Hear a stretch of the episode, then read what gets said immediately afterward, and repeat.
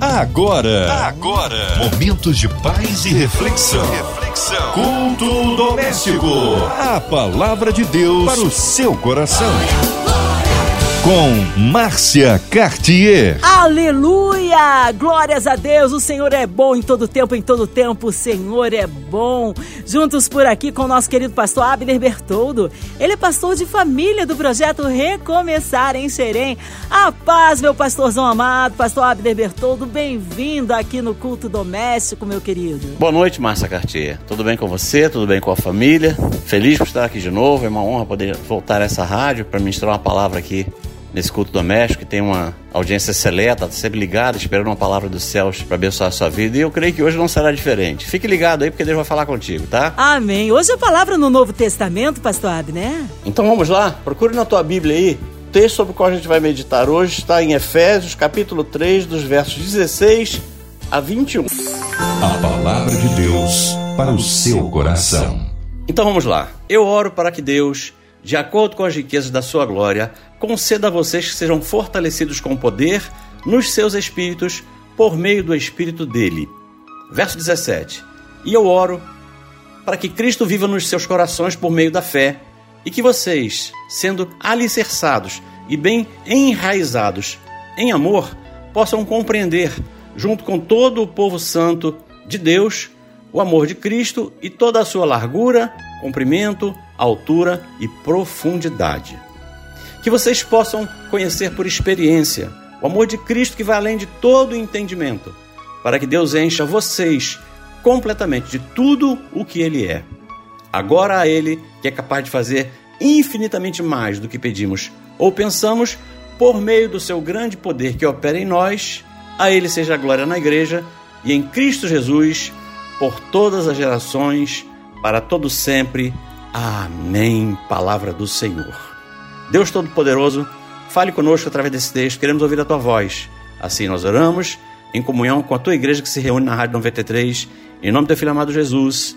Amém e amém. Amados ouvintes da 93, inspirado por esse texto de Efésios 3, eu gostaria de compartilhar nesses poucos minutos uma palavra que pudesse desafiar todos aqueles que nos ouvem a buscar viver o extraordinário de Deus, mesmo nesse tempo da adversidade. E mais, vivemos esse extraordinário de Deus junto com toda a nossa família. E por que, que eu digo isso? Porque ao olharmos para a realidade dos nossos dias, não é difícil constatar que o ser humano tem sido desafiado, como talvez nunca tenha sido nessa nossa geração. Ouça, estamos sendo desafiados como talvez não tenhamos sido em toda a nossa geração. Porque essa pandemia que assola a humanidade há quase um ano tem levado quase todos nós ao limite da nossa resistência e mais, em diversas áreas das nossas vidas. Você quer ver comigo? Seja na resistência física. Por quê? Porque ela é uma doença. E como toda doença, ela não discrimina classes sociais, ela não discrimina raça, ela não discrimina religiões.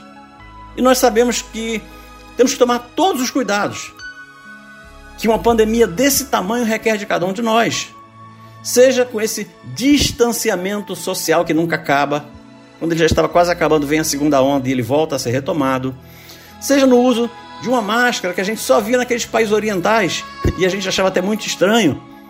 E, e, e vamos concordar? Que negócio desconfortável é ter que usar essas máscaras, mas é necessário.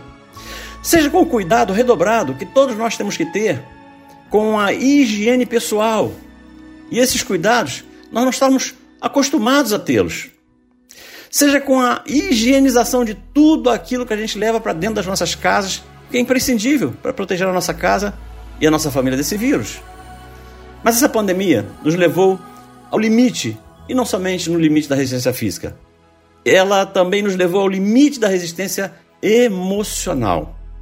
E por que isso? Porque, como não existe nem vacina e nem mesmo um remédio eficaz contra esse vírus, todos nós, isso aí sem exceção, nos sentimos extremamente vulneráveis diante dessa situação. E por que foi que essa pandemia mexeu com a nossa resistência emocional? Por algumas razões. Porque, primeiro, o isolamento social nos privou da convivência com pessoas que nós nem tínhamos consciência de que elas eram tão importantes para nós assim. Mas veio a pandemia e a gente se deu conta de que elas eram importantes. Mas esse isolamento social também nos forçou a uma convivência familiar muito maior do que aquela que era habitual. Pessoas com as quais nós não tínhamos nenhuma dificuldade em convivermos e de repente, com o nível de convivência com o qual a gente não estava acostumado, começaram a surgir conflitos difíceis de administrar dentro da família. Mas não houve somente desafios físicos e não houve somente desafios emocionais. Essa pandemia nos levou também ao limite da resistência espiritual. Por quê, pastor? Porque muitos de nós nunca havíamos buscado a Deus com tanta frequência e muitos de nós nunca havíamos buscado a Deus com tanta intensidade como alguns de nós passamos a buscar nos últimos meses. Porque a conclusão a que muitos de nós chegamos no meio dessa pandemia terrível é que somente Deus pode nos guardar. É bem verdade que a gente faz a nossa parte. E os homens buscam, através da ciência, a solução desse problema. Mas tem uma hora que a gente entende que somente Deus pode nos guardar desse mal. Isso acabou levando muita gente ao limite da resistência espiritual. Tem muita gente com esgotamento espiritual. Principalmente se levarmos em consideração que esse isolamento social que a gente foi levado, num período tão desafiador quanto esse que a gente está vivendo, nos impediu de desfrutarmos a, companhias, a companhia de muitos de nossos irmãos de fé. Aqueles irmãos que estavam próximos de nós, que nos encorajavam, aqueles irmãos que estavam próximos de nós no templo, que oravam conosco, porque esse isolamento social nos impediu de nos reunirmos no templo. Isso acabou reduzindo em muito a possibilidade de nos ajudarmos mutuamente como igreja. Mas não só isso, não somente isso. Porque se não bastasse, essa pandemia acabou trazendo um efeito colateral devastador. Em que área, pastor? Na área financeira. Porque essa pandemia acabou nos levando ao limite da resistência econômica. Porque com a redução da atividade economia, da economia como um todo, houve uma redução significativa na obtenção de recursos para a maioria das famílias. Muitas famílias ficaram sem fonte de renda nenhuma, nenhuma. Porque nós nunca tínhamos parado para considerar a possibilidade de ficarmos alguns meses sem receita. Não, ninguém nunca pensou nisso. Ou seja, nós ganhávamos, gastávamos, sem nenhuma preocupação com termos alguma reserva. Ou seja, quando nós paramos de ter rendimentos, nós ficamos numa situação muito difícil constrangedor em alguns casos. Porque com a economia indo de vento em popa, como ela ia no começo do ano, ninguém considerava a possibilidade de, de uma hora para outra, ficar sem receita alguma. Bem, em vista dessa dura realidade que eu tentei descrever aqui, o que fazer? O que é que nós podemos fazer vivendo essa realidade que assola toda a humanidade, em especial a nós que estamos ligados hoje na 93? Bom, o texto que nós lemos, de Efésios 3, começa nos dando algumas informações que podem nos ajudar muito a lidar com essa realidade que está aí. Bom, no verso 16, Paulo nos dá uma direção fundamental. Ele diz assim: Eu oro para que Deus, de acordo com as suas riquezas, da sua glória, conceda a vocês que sejam fortalecidos com poder nos seus espíritos. Olha que detalhe interessante. Fortalecer o espírito de cada um de nós, por meio do espírito dele, Espírito Santo de Deus. Bom, o que, que Deus está nos revelando aqui nesse verso? Deus está falando comigo com você que o início do processo de restauração só terá alguma chance de ser bem sucedido se ele começar da forma correta. Se ele começar bem, ele tem toda a chance de terminar bem. Porque, pense comigo se não funciona mais ou menos assim. Não existe saúde física sem saúde emocional. Quantas pessoas a gente conhece que tem um problema de saúde que se originou num desequilíbrio emocional? Mas tem outro detalhe também, e eu acho que esse faz toda a diferença. Não existe saúde emocional sem saúde espiritual. Portanto, o recado, o recado que Paulo estava dando era simples. Para que esse processo de restauração nos leve à vitória, ele precisará necessariamente começar pela restauração da nossa saúde espiritual.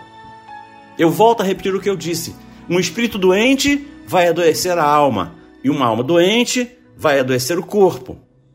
Portanto, o recado de Paulo era simples: Ele estava dizendo para mim e para você: fortaleçam o espírito de vocês. Como? Buscando forças no Espírito Santo de Deus. Mas Paulo nos dá um outro recado. O segundo segredo que esse texto nos revela está nos versos 17 e 18.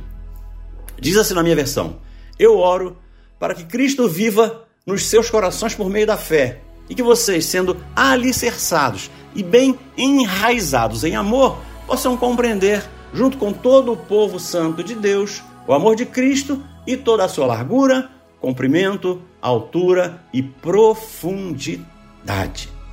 Bom, o que esse texto está nos revelando? O texto está nos ensinando é que aquele que se encontra fortalecido na fé vai precisar ser um instrumento nas mãos de Deus, na vida daqueles que estão fracos na fé. E pense comigo, Paulo, que era um gigante espiritual e que estava atravessando um momento extraordinário em seu ministério, estava se valendo dessa sua comunhão com Deus para fortalecer os irmãos que estavam fracos na fé em Éfeso. Em outras palavras, Paulo, Paulo estava dizendo mais ou menos o seguinte: olha, eu oro a Deus para que Ele fortaleça a fé de vocês, a tal ponto que vocês possam ver com olhos espirituais a largura, o comprimento, a altura e a profundidade do amor que Deus tem por vocês. Amados, se nós transportarmos esse princípio que Paulo está nos ensinando aqui para o ambiente familiar, eu posso afirmar que o desejo de Deus é que aqueles que estão mais fortes na fé precisam se valer dessa fé para tentar ajudar aqueles que estão mais fracos na fé. E isso na família é imprescindível. Nesse momento de isolamento social, onde a maior parte da nossa convivência é em família, isso é fundamental. Muitos de nós não teremos outra oportunidade de sermos fortalecidos na fé, a não ser por aqueles que estão próximos de nós, pelas pessoas da nossa família. Bom, e por último, aparece o terceiro segredo revelado nesse texto, e que eu julgo ser o fator determinante da nossa vitória, talvez mais do que os anteriores. A Bíblia afirma que sem fé é impossível agradar a Deus e você já deve ter ouvido isso muitas vezes. A Bíblia afirma, num outro texto, que é essa vitória que vence o mundo, a nossa fé. Outro texto você deve conhecer bastante também. E a Bíblia também diz que a justiça de Deus se revela no Evangelho de fé em fé, como está escrito: o justo viverá pela fé. E por que eu estou reforçando essa verdade? Porque é essa nossa fé que vai nos tirar da posição desconfortável que possamos estar vivendo hoje e nos levar para o nível em que desejamos viver amanhã. É a nossa fé que vai fazer isso. E são os versos 20 e 21 que nos revelam essa verdade. Qual? De que o segredo da vitória está na nossa fé. Lá está dito o seguinte, verso 20: Agora a Ele, que é capaz de fazer infinitamente mais do que pedimos ou pensamos, por meio do seu grande poder que opera em nós, a Ele seja a glória na igreja e em Cristo Jesus por todas as gerações, para todo sempre. Amém. É isso que diz o texto que a gente leu. Mas a verdade é que muitos de nós lemos esse verso 20 pela metade e acabamos não conseguindo ver que é justamente nesse verso 20 que está revelada, revelada a importância do poder da nossa fé. O verso 20 diz que Deus é poderoso para fazer infinitamente mais do que pedimos ou até mesmo do que pensamos. Mas o problema é que a gente para a leitura do verso 20 nesse ponto. Mas é somente depois de uma vírgula que está registrado. O que é que vai determinar o quanto desse poder que está disponível em Deus nós vamos conseguir experimentar nas nossas próprias vidas? Lá está revelado, por meio do seu grande poder que opera em nós. Eu vou repetir: por meio do seu grande poder que opera em nós. Ou na versão que a gente mais utiliza, e essa outra versão traz uma outra redação, é a versão de Almeida. Na versão de Almeida, está dito o seguinte: que Deus fará infinitamente mais do que pedimos ou pensamos. Mas é interessante, lá ele condiciona esse poder que está em Deus, ouça, Nessa versão fica claro isso. Deus está condicionando esse poder que está nele a algo que está em nós. Por que eu digo isso? Porque o verso termina dizendo que ele fará assim, mas segundo o poder que em nós opera. Ou seja, todo esse poder está disponível, mas ele só vai operar em nós, dependendo de nós. E eu vim aqui para te revelar que esse poder que opera em nós é a nossa fé. Eu vim aqui para te revelar que o que vai determinar o quanto Deus irá realizar em você é o tamanho da tua fé. Deus tem poder para fazer qualquer coisa, mas vai ser a tua fé. A tua fé que vai fazer a diferença. Deus tem poder para fazer qualquer coisa, mas será que a tua fé tem capacidade para crer nessa verdade? Reflita sobre isso. Será que a tua fé consegue crer que Deus pode fazer qualquer coisa? Será que a gente consegue crer de fato que Deus quer fazer infinitamente mais? E que viver isso não depende dele? Porque tudo que ele tinha que fazer, tudo que ele podia fazer, ele já fez. Está feito, está consumado na cruz do Calvário. Isso tudo está registrado para que a gente não tenha dúvidas na Sua palavra. Amém, igreja? Bom, eu quero concluir essa palavra deixando um recado de Deus para todas as famílias que nos ouvem. Porque esse é o nosso chamado.